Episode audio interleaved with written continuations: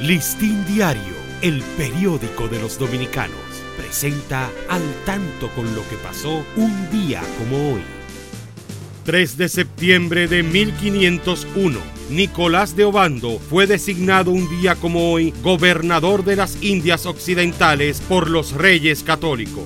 Es conocido hoy día como el mayor genocida de indígenas asesino de Cotubanamá y de Anacaona, introductor de negros esclavos y también como el verdadero colonizador de la Española.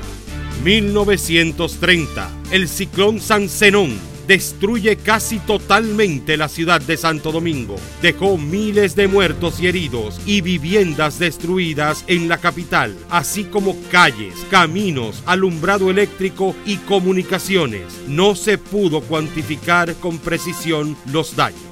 Para Listín Diario, soy Dani León.